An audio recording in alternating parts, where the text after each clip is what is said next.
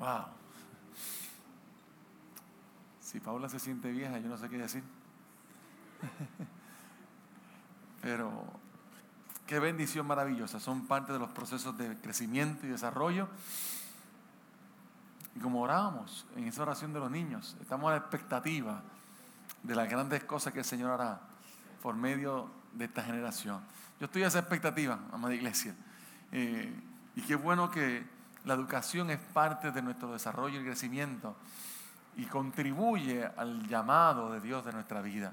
Qué bueno, qué bueno. Así que escucharemos grandes cosas de Yankee allá en Iowa y también de eh, Gaby en Washington, D.C., que va a estar estudiando y tan pronto siguen estudiando y terminando, pues tarea hay aquí de sobra, ¿sabes? ¿Está bien? Y qué bueno que, como hemos dicho muchas veces, tanto la pastora como este servidor, lo mejor que va a tener que hacer el Padre en un futuro es que yo no voy a ser el pastor. Eso es lo mejor que va a tener. Es que vienen otros. Es que viene otra generación que se levanta. Y dice la Biblia que cosas más grandes y aún mayores de que nosotros hemos hecho, hecho, ellos harán en tu nombre. Y doy gloria a Dios por eso, amado. Doy gloria a Dios por eso. Den un fuerte aplauso a Gaby, a Yankee allá en su casa. Bendecimos a esta familia que amamos tanto. Y vamos a la palabra del Señor. Esta mañana tuvimos un tiempo glorioso. Estamos retomando nuestras dos reuniones, nuestros dos servicios. Así que ya desde hoy iniciamos a las 10 de la mañana y a las 11 y 30. Así que allá en su casa, para que ya sepa que hay espacio a las 10 y a las 11 y 30.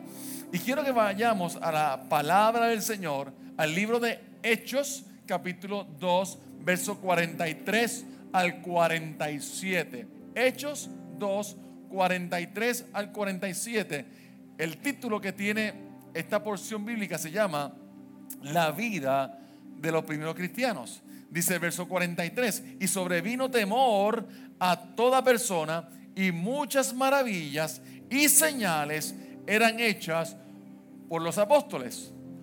Todos los que habían creído estaban como, ¿cómo estaban? Juntos y tenían en común, ¿cuántas cosas? Todas las cosas. Y vendían sus propiedades, verso 45, y sus bienes, y los repartían a todos según la necesidad de cada uno. Verso 46, y perseveraban como unánimes en el templo, cada día en el templo, y partiendo el pan en las casas, y comían juntos. Vuelve y enfatiza en la importancia de la unidad. Comían juntos con alegría y sencillez de corazón. Verso 47, clave para el mensaje de esta tarde. Alabando a Dios y teniendo favor con todo el pueblo. Escuche bien. Y el Señor. ¿Quién? El Señor. ¿Qué hace el Señor? Añadía cada día a la iglesia. La nueva traducción viviente dice a la comunidad cristiana los que habían de ser salvos. El tema de la prédica de hoy es, el Señor añadía cada día. Hace varios meses atrás pude compartir un mensaje y nuestra amada Charlene hace unos resúmenes de, de las predicaciones espectaculares. Y quiero que vea el siguiente video, porque esta predicación a mí me impactó muchísimo, porque pude aplicarla a mi vida primero espero que hoy, si no estuvo ese día, hoy pueda disfrutar del mismo. Hay un Dios que está diciendo, yo he abierto una puerta grande y eficaz para ti. El trabajo lo haces tú. Yo abro la puerta, dice el Señor. Yo abro la oportunidad. Tú cruzas el umbral de la puerta. Tú decides caminar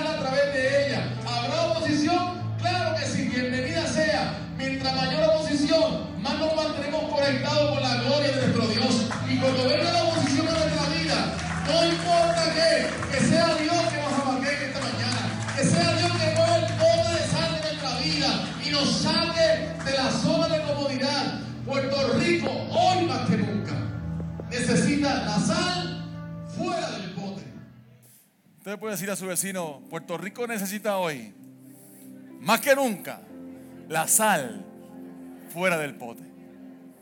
Es fuera del pote donde la sal hace su efecto, no es en el pote, es fuera del pote. Y ese mensaje fue de tanta bendición para mi vida que cuando preparaba el sermón para hoy, decía, esto, esto es perfecto como a manera de introducción para entender el Señor añadía cada día. Cada día. Y yo quiero compartirte este principio que lo voy a traer a lo largo del mensaje de hoy. La gente no se añade a lo que tú crees, sino a lo que tú vives. La gente no se añade a lo que tú crees. ¿Por qué? Porque los demonios creen y tiemblan. La experiencia cristiana no es creencia solamente, es vivencia. Es vivencia. Así que la gente no se va a añadir a lo que tú crees. Tú puedes decir, yo creo en Dios. 90% de los puertorriqueños creen en Dios. Pero del creer al vivir hay un algo derecho. Y Puerto Rico no necesita más creencia, necesita más vivencia. Es que lo que mi palabra pronuncie o mis palabras pronuncien sea real en mi vida. Entonces, la gente no se va a añadir a lo que tú crees, sino a lo que tú vives. Y hay un trasfondo histórico interesante de esta porción que acabamos de leer, cómo estos apóstoles, cómo estos discípulos llegaron a esta conclusión, conclusión que es sobrenatural. Estaban unánimes juntos, compartían el pan juntos, hasta vendían las propiedades y las repartían según la necesidad de cada uno. O sea, están pasando una serie de cosas que no son normales en una iglesia, que es la vivencia de los primeros cristianos. Ahora, ¿cómo se llega ahí? ¿Cómo esta gente puede decir, esto es lo que hay de ahora en adelante? Tiene un trasfondo histórico. Y la experiencia fue el bautismo del Espíritu Santo. Recuerde que la gente no se añade a lo que tú crees, se añade a lo que tú vives. Y hubo una vivencia que estuvo antes de, este comían juntos, este vendían las propiedades, este compartían el pan. Había una vivencia antes. ¿Cuál fue esa vivencia? El bautismo del Espíritu Santo, el Pentecostés. Y la clave fue importante porque la clave de estos primeros cristianos fue esta experiencia del bautismo del Espíritu Santo. Yo no sé si usted recuerda, si lleva tiempito con nosotros, se va a acordar, pero cuando estábamos allá en la marginal de Fairview, allí en, en la 199, pude compartir una serie de mensajes titulada No abandones el lugar de tu promesa. Si usted estuvo allí, se va a acordar. Si no, te voy a un pequeño resumen de lo que es no abandones el lugar de tu promesa que está íntimamente conectado a la experiencia y a la vivencia de estos primeros cristianos con el bautismo del Espíritu Santo. Fue una promesa. El bautismo del Espíritu Santo fue una promesa, pero toda promesa pasa por un proceso. ¿Usted me puede entender ahora? Toda promesa pasa por un proceso. No hay promesas que son de microondas. Toda promesa pasa por un proceso. Y el proceso del bautismo, de la promesa del bautismo del Espíritu Santo, tuvo unos pasos. Tuvo que cumplirse o hacerse algo antes de. Y si usted va conmigo al libro de Hechos, capítulo 1, verso 4, es interesante porque es Jesús hablando, estableciendo el primer proceso de toda promesa. Dice el verso 4, y estando juntos, les mandó que no se fueran de Jerusalén. Toda promesa tiene un lugar de cumplimiento. Jesús dijo, no se vayan de dónde? De Jerusalén. Jerusalén significa ciudad de paz. Cuando usted se mantiene en el lugar que Dios dijo, quédate, hay paz. Paz no es ausencia de problemas es la convicción de que Dios está conmigo. Y Jesús dijo a estos discípulos, no se vayan de Jerusalén. Hay un lugar de cumplimiento. ¿Cuál es el problema que vemos hoy en día? Que queremos ver la promesa cumplida en el lugar que yo escoja. Entonces le decimos a Dios, yo escojo el lugar y tú cumples la promesa. No, así no funciona, ¿sabes? Jesús dijo, no se vayan de un lugar en específico. Lo llamó Jerusalén. ¿Qué significa Jerusalén? Ciudad de paz. Cuando usted está ubicado en el lugar que Dios dijo, hay paz. ¿Qué pasa cuando estamos queriendo que la promesa se cumpla en el lugar que yo escojo? Hay ansiedad, hay afán. Señor, pero ¿qué pasa? Que no veo la promesa cumplida. Porque ahí no es. Porque ese no es el lugar. Porque nadie te preguntó ni me preguntó cuál es tu opinión. Jesús dijo, no se vayan de Jerusalén. Toda promesa tiene un lugar de cumplimiento y el lugar de cumplimiento produce paz. El segundo proceso de la promesa es interesante porque la segunda parte de Hechos capítulo 1 verso 4 dice, sino que esperasen la promesa del Padre, la cual les dijo, oíste de mí. Toda promesa pasa por el proceso de la espera. ¿Y qué hace la espera? Nos desespera. Nos desespera. Yo puedo estar ubicado en el sitio correcto, pero a veces la desesperación me lleva a abandonar el lugar de cumplimiento. Yo sé que es aquí, pero como, como no, no veo cumplida la promesa, déjame inventarme un plan B, como si Dios tuviera plan B. Yo quisiera saber cuál es el plan B de Dios contigo y conmigo. No, no hay. Yo sé los planes que tengo para ustedes. Planes de bien. Yo lo sé. Yo, el Señor, lo afirmo. Yo sé cuáles son los planes. escuche bien. No solamente es un lugar de cumplimiento. Es que toda promesa pasa por el proceso de la espera. Dicen los teólogos que cuando Jesús habló esta promesa, habían sobre 500 personas. ¿Cuántos habían en el aposento alto? 120. La pregunta es, ¿qué pasó con nosotros, con nosotros 380? ¿Qué pasó? Patitas, ¿para qué te quiero? ¿Por qué? Porque ya llevo tiempo esperando y esto como que no se cumple. No es en tu tiempo ni en mi tiempo. Es en el tiempo que Dios dice que se va a cumplir. ¿Qué hace la espera de la promesa? Cambia mi carácter modifica mis actitudes, transforma el pensamiento. La espera no es para fastidiarte la vida, la espera es para transformar la vida. Es para reconocer, estemos quietos y reconozcamos que Él es Dios. ¿Quién lo dijo? Jesús lo dijo. Y Jesús no es hijo de hombre para mentir, ni hijo de hombre para que se arrepienta. En Cristo todas sus promesas son sí y son Amén. Den un aplauso a Jesucristo en esta hora. Así que no solamente hay un lugar de cumplimiento, hay un proceso de espera. Le pregunto, ¿estás desesperado en el proceso de la espera? Yo sí. Es de humanos. Es de humanos. Entender como que, dale, ¿y por qué ya no se cumple esto?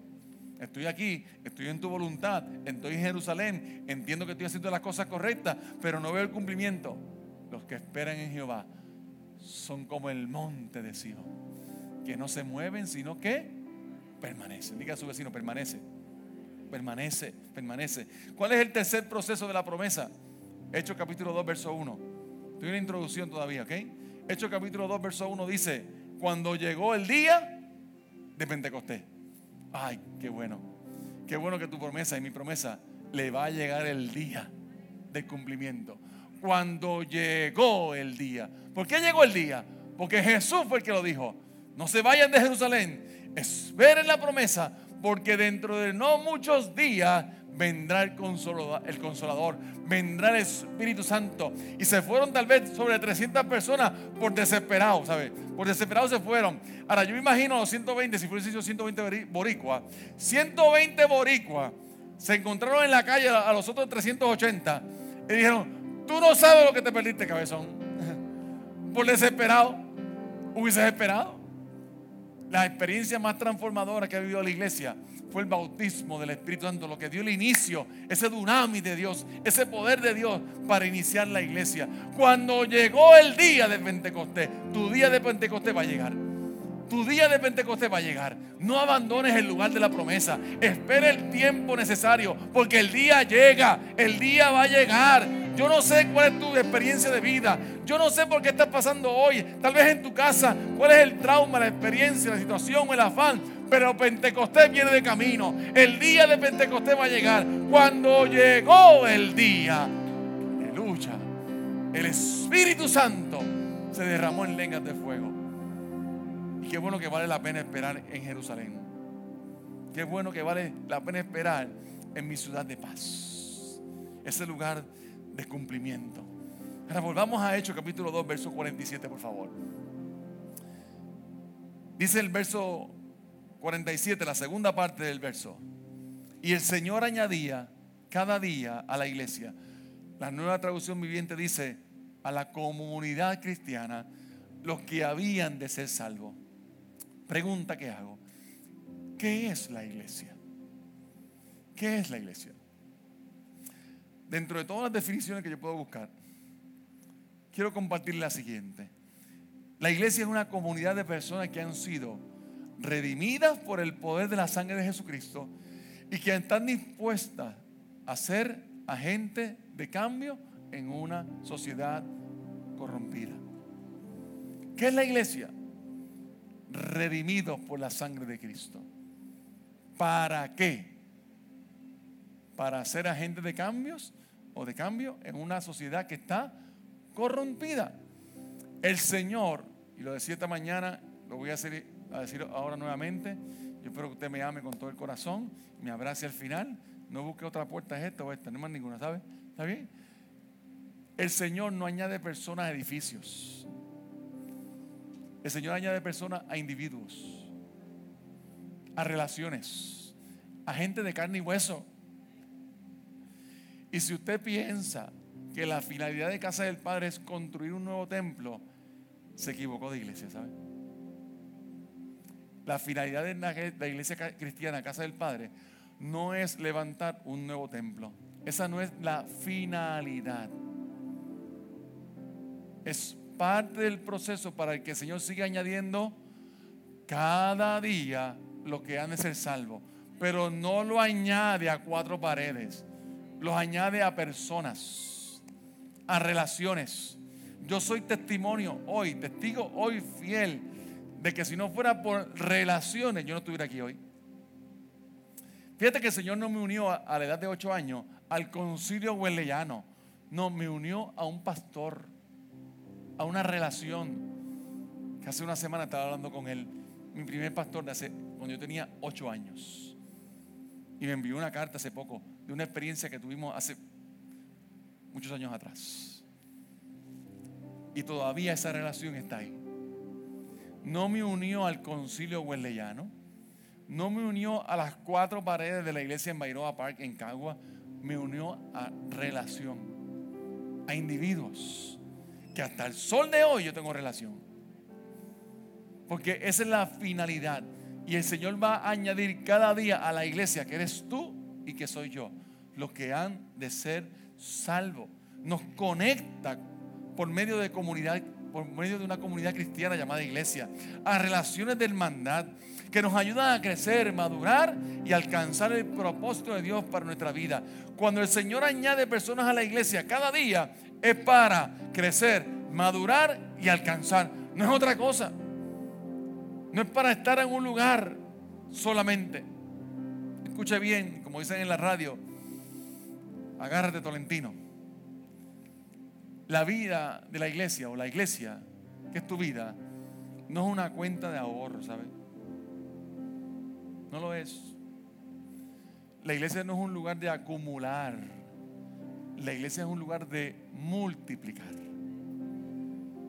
La iglesia no es una cuenta de ahorro en el cual usted está todo el tiempo dando y echando ahí y se acabó. No, ¿qué es la iglesia? Que eres tú y que soy yo. Un lugar de multiplicación. Multiplicación. Y usted solamente va a multiplicar lo que está dispuesto a invertir. Si no lo invierte, no lo multiplica. Es un principio básico de finanzas. Si usted no invierte, no multiplica. Y a veces queremos multiplicar con el ahorro. Usted no multiplica con el ahorro, usted multiplica con inversión con la inversión. Y su vida y mi vida no es una cuenta de ahorro. Es un lugar que Dios usa para multiplicar. y tu vida se convierta en una inversión, inversión en otros, inversión en personas, en relaciones. Y a veces pensamos que la iglesia es, llega. La iglesia nunca ha sido llega. La iglesia siempre ha sido sal. Sal. Yo no te invito a la iglesia. La iglesia va donde ti. Porque la iglesia eres tú y soy yo. ¿Y qué pasa, pastor, si la persona nunca pisa casa del Padre? Que pise el cielo. Eso es lo más importante. No es que llegue aquí, es que tú hagas que Cristo llegue a ella. Es que tu vida se convierta en un canal de salvación para que el cielo sea grande y para que el Señor siga añadiendo a tu vida lo que han de ser salvos. Y es importante entender este elemento, amado, este principio. Yo quiero compartir hoy elementos necesarios para que Dios añada cada día lo que han de ser salvos. ¿Qué necesita la iglesia para que el Señor siga añadiendo? Recuerde que la iglesia eres tú. No hay otro. ¿Qué elementos entonces necesita mi vida, que es la iglesia, para que el Señor siga añadiendo a nuestra vida? Entendiendo y definiendo primero lo que es añadir. ¿Qué es añadir? Añadir es ampliar. Añadir es aumentar. Añadir es incrementar. Cuando el Señor añade a la iglesia los que han de ser salvos, crea un caos. Crea un buen problema. Se llama cupo. ¿Qué hacemos ahora? ¿Dos servicios o tres? ¿O cuatro? Nadie dice amén. ¿Qué hacemos ahora? Porque si el Señor desea añadir cada día los que han de ser salvos, entonces mi vida tiene que estar lista para esa añadidura.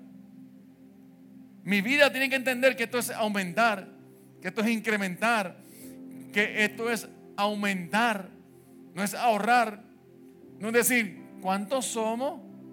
200, ya, cierra la puerta, aquí no entra más nadie. Sí, porque eh, se, pierde la, cosa esta de la familiaridad. O sea, la cosa esta de que todo el mundo sabe el nombre. Eso es un mito, ¿sabe? Eso no es cierto. Eso no es cierto. Entonces vamos a cerrar la puerta. Lo ujiere, por favor, que nadie más gente. Porque nosotros queremos estar en, una cuenta de ahorro. Y que, y que siempre haya ese calorcito. Y que yo siempre sepa el nombre de todo el mundo. Esa no es la iglesia. La iglesia es un lugar de multiplicación. De multiplicación. ¿Y quién soy yo para decirle al que pagó el precio en la cruz del Calvario por mí, de decirle, no traigas más nadie a mi vida? Se acabó. Con dos es suficiente. Ya yo no quiero, ya yo no quiero dar más testimonio. Es que esto drena, ¿sabe? Esto cansa. Pregúntale a Cristo si cansa. Pregúntale. Entonces usted se quede como que ya, ya, porque es que ya, yo no puedo ya con, con, tres cultos. Ay, Dios mío. Esto es un problema serio. Sí lo es. Sí lo es. Porque es la voluntad de Dios. El Señor añadía cada día lo que han de ser salvos. Mira el problemita que causó Pedro. Pequeño, diminuto, detalle, insignificante. Primer sermón, tres mil personas para Cristo. Primer sermón.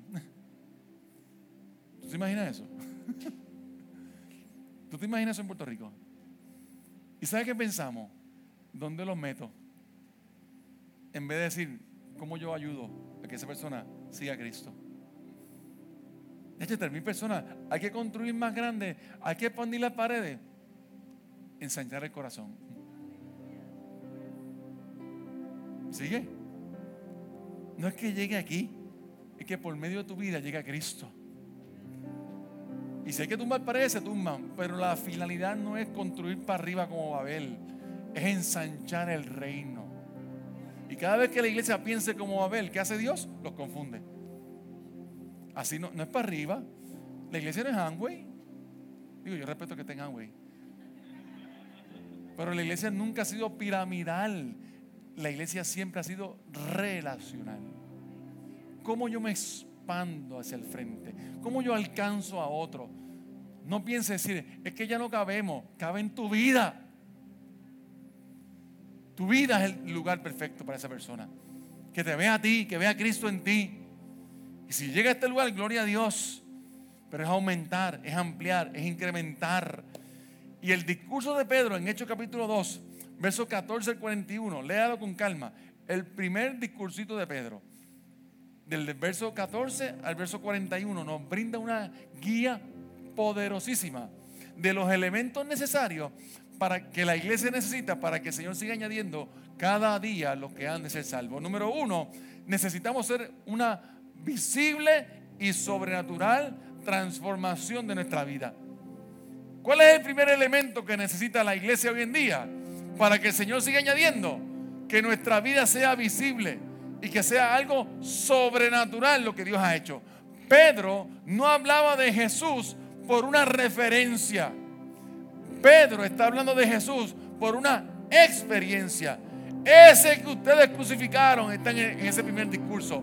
Ese fue el que dijo el profeta Joel en el capítulo 2, verso 28. Que en los postreros días derramaré de mi espíritu sobre toda carne y me seréis testigo y nuestros ancianos verán sueños y nuestros jóvenes profetizarán. Es el Cristo de la experiencia. Pedro no está hablando de alguien que no conoce, está hablando de alguien que tuvo intimidad con Él. De alguien que caminó con Él. De alguien que abrazó su debilidad. Y aún de haberlo negado, Cristo lo sigue amando. Nuestra vida tiene que ser visible. En la sal, fuera del pote. Y es visible. Y nuestra vida tiene que ser la evidencia de que hay un Dios que es sobrenatural que hace cambio, que transforma el pecador, que sana el herido, que hace milagros. La iglesia que somos tú y yo tiene que ser más visible que nunca.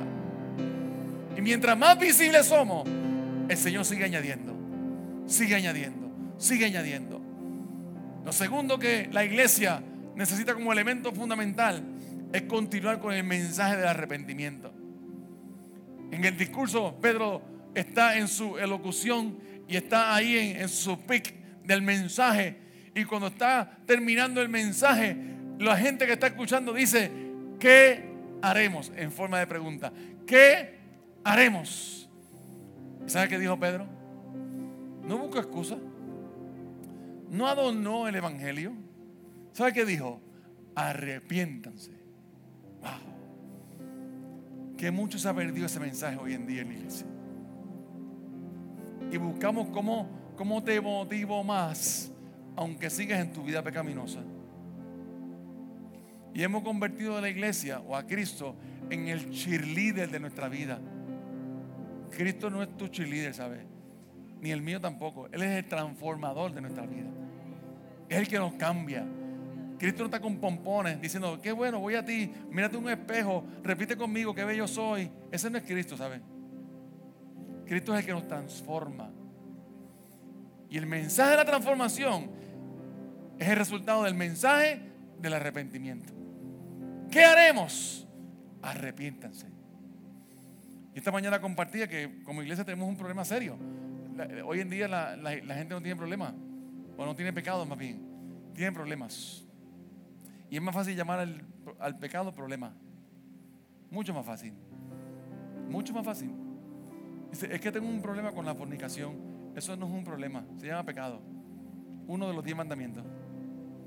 ¿Y qué hacemos con el pecado? Arrepiéntete. ¿Sabes la ventaja que tiene la iglesia? Que la iglesia o es iglesia o cae bien. Y la iglesia no negocia el mensaje. ¿Qué dijo Pedro? Arrepiéntanse. Aquí no hay otra cosa, hermano. Aquí no hay otra cosa. Da el viraje en U de tu vida. Cambia tu manera de pensar. Cambia el rumbo de tu vida. Arrepiéntete hoy. El mensaje no ha cambiado, amada iglesia. Si el Señor quiere añadir a la iglesia lo que han de ser salvo, tú y yo no somos quien para negociar el mensaje del Evangelio. Y el mensaje del Evangelio siempre nos confronta. Yo estoy aquí en este altar hoy gracias a la confrontación. La confrontación con la cruz del Calvario. La confrontación con gente que caminó a mi lado y me dice, mira de qué vas a hacer con tu vida. Por ahí no es. Yo doy gloria a Dios que yo estoy aquí hoy porque gente me confrontó. ¿Sabe por qué me confrontó? Porque me ama. Porque solamente Dios confronta lo que ama. Solamente. Nunca como iglesia renunciemos al mensaje del arrepentimiento. Es el mensaje central. Arrepiéntese, arrepiéntete. Es el mensaje de nuestra vida. Tercero, el bautismo. Un elemento fundamental para que el Señor siga añadiendo cada día personas a la iglesia. ¿Qué es el bautismo? Morir para vivir. Morir para vivir. Morir para vivir. Es el teñir tela. Es el cambiar el corazón, el color de nuestra vida. Es que nuestra vida estaba antes con el negro de las tinieblas, estaba antes con nuestra suciedad y pudedumbre. Y el bautismo nos tiñó, nos sacó ese color y nos levantó con un color nuevo. No son los colores de Harry, que Harry me da, ¿sabe? Son los colores de la sangre de Cristo, la que está en mi corazón. Y hoy día nos levantamos un nuevo color. Somos revestidos, comprados a precio de sangre. Mi vida es vida nueva hoy. Yo morí para vivir. Es la experiencia del bautismo. ¿Qué es el bautismo? un testimonio público de que Cristo gobierna en mi vida. Si usted y yo no tenemos la valentía, por no decir la babilla, como decían los jóvenes, la valentía de decir públicamente quién es el Cristo, quién es el dueño de mi vida, yo no me avergüenzo del Evangelio, porque es poder de Dios para salvación. El bautismo, muero para vivir. Me levanto como un testimonio vivo. Esto antes yo era. Ahora mira quién gobierna mi vida. Arrepiéntese y bautícese. Cada uno. Cuarto y último, elemento indispensable para que el Señor siga añadiendo. ¿A dónde? ¿A dónde? A ti. A la iglesia. A la iglesia. A la iglesia. A ti. A ti. Es el poder del Espíritu Santo. La iglesia que es mi vida. Sin el poder del Espíritu Santo. Escuche bien. No se ofenda conmigo la iglesia sin el poder del Espíritu Santo entretiene, pero no impacta. Luce bien, pero no es iglesia. Pareciera que es iglesia, pero no es iglesia. La iglesia sin el poder del Espíritu Santo, sin ese dunamis que trae el poder del Espíritu Santo, entretiene, pero no impacta. Y que mucho hemos jugado y coqueteado con la idea de entretener versus impactar. Y hemos buscado elementos, elementos que se vean bien, que la gente se sienta más cómoda. Yo creo en eso, ¿sabes? David, esta mañana se fue la luz. ¿Y cómo terminamos? A capela. Porque ¿quién es la iglesia? Tú y yo. Yo no tengo nada en contra del aire acondicionado, ¿sabes? ni de la luz, ni de la cámara, ni de la tecnología. Pero es para impactar, no para entretener. Y usted y yo tenemos que estar bien claros que donde hay poder del Espíritu Santo en una iglesia, que es tu vida, lo sobrenatural se manifiesta. Y empiezan los milagros, los prodigios, las señales, comienzan a impactar la vida de otros. ¿Por qué? Porque hay poder del Espíritu Santo en mi vida. Y Pedro en el mensaje estaba diciendo, es necesario el Espíritu Santo en tu vida. Qué bueno que estás arrepentido, qué bueno que te vas a bautizar, pero tú necesitas al consolador. Yo necesito al consolador. Ese que hace las cosas que no son como si fueran. Ese que provoca que lo sobrenatural de Dios se manifieste. ¿Cómo el Señor va a seguir añadiendo vidas a tu vida? viendo lo sobrenatural de Dios en ti, viendo lo que yo era y lo que yo soy, viendo que por imponer manos los enfermos sanan, viendo los milagros, las señales. Hoy en día la iglesia tiene que seguir creyendo que los milagros no tienen fecha de caducidad, que siguen surgiendo hoy en día, que todavía Dios levanta muertos, que todavía Dios sana al enfermo, que todavía Dios liberta al cautivo, que todavía el Espíritu Santo de Dios sigue haciendo la obra. Eso sigue siendo hoy en día la iglesia y siempre va a ser la iglesia. Es el poder del Espíritu Santo. Y necesitamos una iglesia con menos entretenimiento y con más poder de Dios. Con menos tecnología tal vez, pero con más del sobrenatural de Dios. Jamás y nunca la tecnología va a sustituir el poder de Dios de una iglesia. No me diga a mí que la gente que está en Irak ahora mismo, donde le corta la cabeza por ser cristiano, y no pueden hacer ni un live, ni uno. Allí hay milagros, prodigios, sobrenaturalidad de Dios. Gente se sana, gente se salva. Y que mucho hemos descansado el entretenimiento y hemos renunciado al mensaje de la transformación y del impacto. La iglesia llena del poder del Espíritu Santo hace cosas sobrenaturales. Y yo no tengo duda de eso. Que mientras más sea investida con el poder del Espíritu Santo, más tu vida y mi vida va a ser de bendición para otros. Yo quiero concluir en esta mañana, ya tarde, diciéndote que si el Señor es quien añade cada día a la iglesia, ¿cuál es la iglesia? Tu vida. Los que han de ser salvos te pregunto, te pregunto, te pregunto. Tu vida es la inspiración para que otros añadan. Tu vida. Si la gente cuando comparte cinco minutos, a los cinco minutos después cree en Dios, lo niega.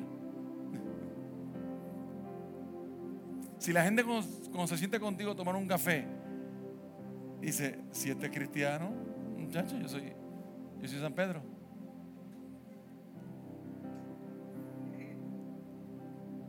¿Y sabe qué hacemos muchas veces con, con nuestra responsabilidad de inspirar a otros?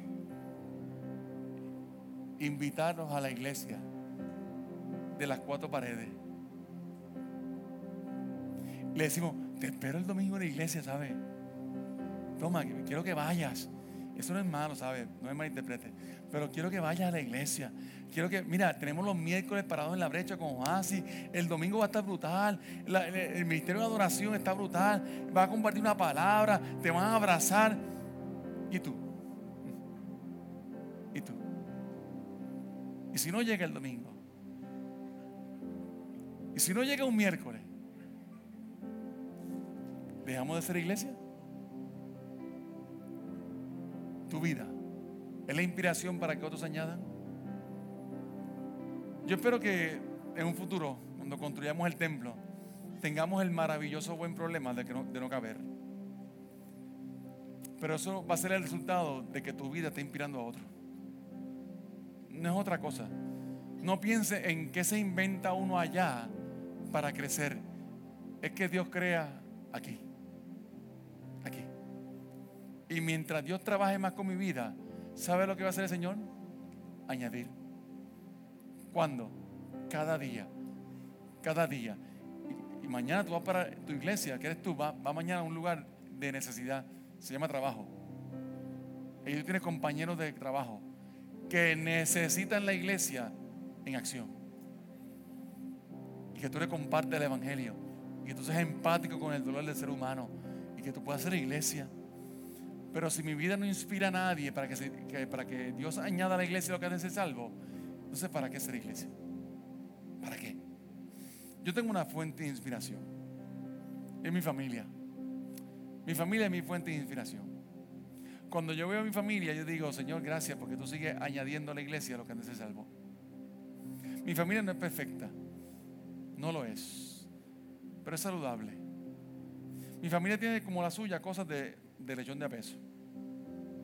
Mi familia tiene sus debilidades, al igual que la suya también. También tenemos nuestra fortaleza. Pero cuando yo veo mi familia, yo digo, Señor, gracias porque por medio de mi familia me ayuda como inspiración para que tú sigas añadiendo cada día a la iglesia lo que ha de ser salvo. Yo agradezco por mi esposa, la pastora, por no renunciar al llamado sobre su vida, que ha peleado más que yo. Mira que yo peleé y se mantiene ahí firme. Si el Señor me llamó a esto, aunque yo no entienda, gracias por no renunciar. Y gracias por quedarte ahí. Y gracias porque no tenías que hacerlo tampoco. Y gracias porque tu vida inspira a otro. Para que el Señor siga añadiendo cada día a la iglesia lo que ha de ser salvo. Yo doy gracias a Dios por mis hijas. Por mis hijas. Porque en, casa a veces las discusiones son, dale que voy tarde para ensayo. ¿Cuánto quieren esas discusiones en casa? decimos, Dani, Becky, dale que vamos para danzar otra vez. ¿Cuántas veces? 16 veces a la semana. Qué bueno. Ay, dale que vamos para Oasis, estoy tarde. Dale que el domingo hay culto. Dale que vamos al primero, al segundo o los dos. Esa es mi inspiración. Esa es mi inspiración. Y cuando yo veo esas conversaciones en casa que no siempre estamos de acuerdo, gracias, gracias Paula, gracias Emily, por inspirarme a decirle al Señor, Señor, sigue añadiendo, sigue añadiendo a mi vida, sigue trayendo personas a mi vida para que conozcan al Cristo que yo le sirvo. No para que vean a Luis Enrique Roy Casilla, es para que vean al Cristo de Luis Enrique Roy Casilla. Que aún con mis imperfecciones, que aún con mis cosas que yo ni entiendo, aún con mis cosas que yo no sé ni qué hacer, qué bueno que el Señor le plujo añadir a mi vida la iglesia, los que han de ser salvos. Te pido que te pongas de pie, amada iglesia, en este tiempo. Estamos viviendo tiempos convulsivos, tiempos difíciles, tiempos de postura, tiempos de carácter. Y la iglesia eres tú y que soy yo, necesita entender, como ese discurso de Pedro, aquí no, aquí no hay más nada que buscar. Aquí yo tengo que hablar del Cristo, no de la referencia, sino de la experiencia. Yo tengo que hablar más de Cristo. Yo tengo que seguir pronunciando qué ha hecho Cristo, qué sigue haciendo Cristo, la esperanza que es Cristo. Yo tengo que, yo tengo que predicar de arrepentimiento. Yo no puedo estar suavizando el Evangelio y buscando la manera de caerte bien con el Evangelio. El Evangelio no es para caer bien, es para transformar la vida. Es para sacarnos de las tinieblas a su luz admirable. Cuando entendamos eso, amado, que a donde nos quiere llevar el Evangelio es un lugar mejor del cual estamos hoy. Arrepentimiento. La importancia del elemento del bautismo, morir para vivir. Que el Señor quite el color de mi vieja naturaleza y me pinte de su sangre preciosa. Que cuando yo me levante de esa experiencia del bautismo, yo morí para vivir. Morí para vivir que yo entienda como iglesia que hoy más que nunca necesitamos el poder del Espíritu Santo obrar, como nunca antes en estos 100 por 35. Necesitamos milagros, prodigios, señales, lo sobrenatural de Dios. ¿Por medio de quién? De la iglesia. ¿De quién? De ti. De ti. Que tú no tengas temor, aunque la mano te tiemble, en el nombre de Jesús, sé sano y sé libre en el nombre de Jesús y que los enfermos sanen y que los muertos se levanten y que haya milagros y prodigios. Puerto Rico no va a creer o, no va a, seguir lo que tú crees. Puerto Rico va a seguir lo que tú vives. Y la vivencia transforma nuestra nación. Que mis palabras y mis hechos vayan de acuerdo. Yo creo que en esta hora te puedes cerrar esos ojos, por favor. Y es un buen día de salvación. Un buen día de salvación. El mensaje de Pedro no ha cambiado hasta el de hoy. ¿Qué hacemos con el pecado? Arrepiéntete, hermano. Arrepiéntete. No hay otra cosa. El pecado no se razona. Al pecado no le buscamos la quinta pata. Al pecado, como dice nuestra amiga Norma Pantoja, no se le da consejería, ¿sabes? Al pecado uno se arrepiente. Y el arrepentimiento es el inicio de la transformación. Es el viraje en U de nuestra vida. Cuando yo haga ese viraje en U, Señor, bautízame. Yo quiero morir para vivir. Y revísteme del poder del Espíritu Santo. Yo quiero hacer cosas sobrenaturales en tu nombre, Señor. Yo soy la iglesia. Y añade a mi vida, la iglesia, los que han de ser salvos. Yo no quiero uno este año, yo quiero 20, yo quiero 10, Póngase el nuevo que usted quiera, pero sigue, sigue trayendo, Señor. Sigue trayendo a la iglesia, a mi vida, lo que han de ser salvo. Yo voy a compartir, yo voy a dar por gracia lo que por gracia he recibido. Mi testimonio no cabe en mi vida. Alguien tiene que escucharlo. Mi testimonio tiene que retumbar en estos 100 por 35. Mi testimonio tiene que sonar de que todavía Dios salva matrimonio, restaura el corazón de los padres con los hijos, que todavía Dios hace provisión financiera, que sigue siendo Jehová mi jiré, mi proveedor. Ese es el mensaje que necesitamos seguir Esa iglesia eres tú y soy yo. Hoy es día de salvación. Allí en tu casa, hoy es día de salvación. Y el arrepentimiento está disponible para ti. La salvación está disponible para ti. Pero hoy, amada iglesia, entendamos que el Señor no va a añadir personas a edificio.